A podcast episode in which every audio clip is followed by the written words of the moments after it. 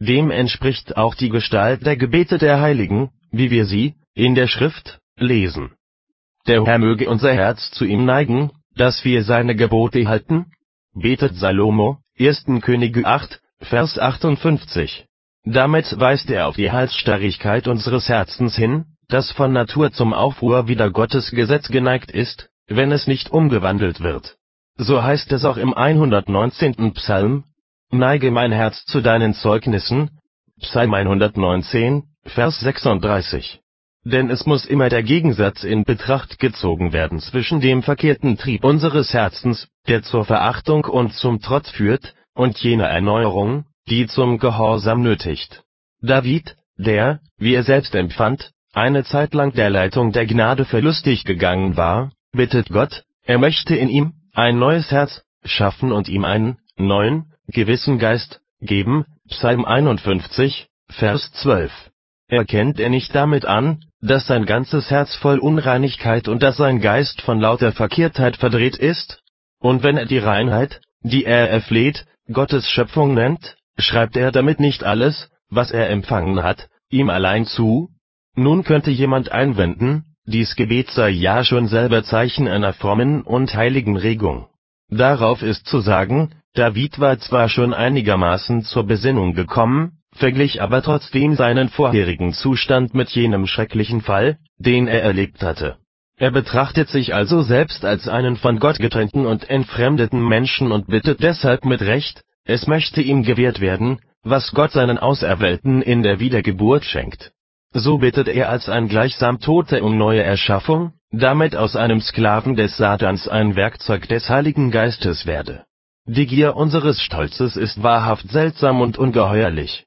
Nichts verlangt der Herr ernstlicher, als dass wir in höchster Ehrfurcht seinen Sabbattag halten, das heißt ruhen von allen unseren Werken.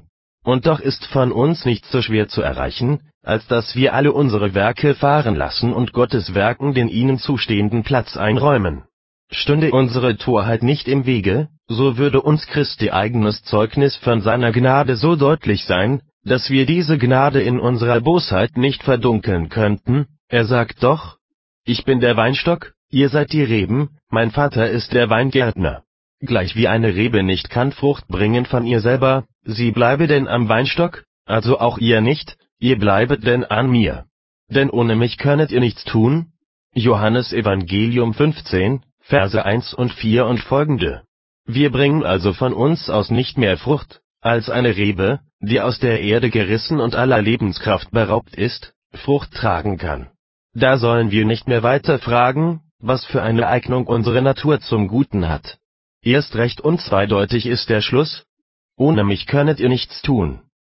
Er sagt nicht, wir wären zu schwach, um uns selbst genügen zu können, sondern er macht uns zu nichts und nimmt jeder Meinung, wir hätten auch die mindeste Tüchtigkeit, den Boden.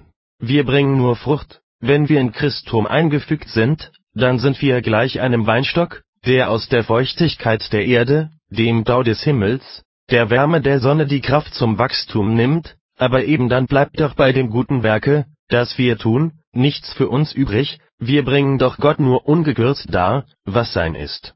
Vergebens ist auch der spitzfindige Einwurf, die Rebe habe doch selber auch Saft in sich und auch die Kraft, Frucht zu tragen, und sie nehme deshalb doch nicht alles aus der Erde und der Urwurzel, da sie doch etwas eigenes dazu brächte. Aber Christus will nur zeigen, dass wir dürres und unbrauchbares Holz sind, solange wir von ihm getrennt sind, weil wir von uns selbst aus unfähig sind zum rechten Tun. So sagt er auch an anderer Stelle, jeder Baum, den mein Vater nicht gepflanzt hat, wird ausgerottet. Matthäus Evangelium 15, Vers 13. Deshalb schreibt der Apostel auch an der bereits angeführten Stelle alles miteinander ihm zu.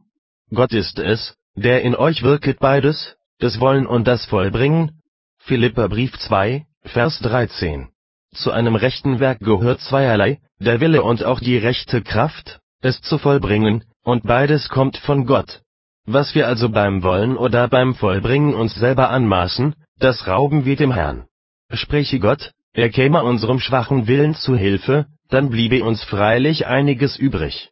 Aber er wirkt ja, wie es heißt, den Willen selbst, und so steht alles, was daran gut ist, außer uns. Nun wird ja außerdem auch der gute Wille vom Gewicht unseres Fleisches derart erdrückt, dass er nicht hochkommen kann. Deshalb fügt der Apostel hinzu, es werde uns die Beständigkeit des Ringens in solchem harten Streit bis zum wirklichen Vollbringen dargereicht. Sonst könnte ja auch das Wort nicht bestehen, das er an anderer Stelle schreibt, es ist ein Gott, der da wirket alles in allen. 1. Korintherbrief 12, Vers 6. Denn wir sahen ja bereits, dass darunter der ganze Lauf des geistlichen Lebens zusammengefasst wird. So bittet auch David, es möchten ihm Gottes Wege geoffenbart werden, damit er in seiner Wahrheit wandle, und fügt dann hinzu, erhalte mein Herz bei dem einen, dass ich deinen Namen fürchte. Psalm 66, Vers 11. Damit will er zeigen, wie auch die Wohlgesinnten dermaßen hin und her gerissen werden, dass sie gar leicht zunichte werden und sich verwirren, wenn sie nicht die Kraft zur Beständigkeit empfangen.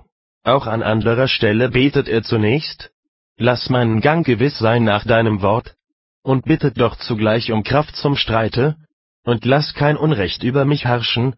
Psalm 119, Vers 133. So also erweist sich der Herr als Anfänger und Vollender des guten Werks in uns, sein Werk ist es, wenn der Wille dazu kommt, das Rechte zu lieben, wenn er geneigt wird, danach zu trachten, wenn er gereizt und angeregt wird, darauf loszugehen. Sein Werk ist es aber auch, wenn Entscheidung, Eifer und Ringen nicht erlahmen, sondern bis zum Erfolg weiterschreiten, wenn der Mensch in ihnen beständig fortgeht und bis ans Ende beharrt,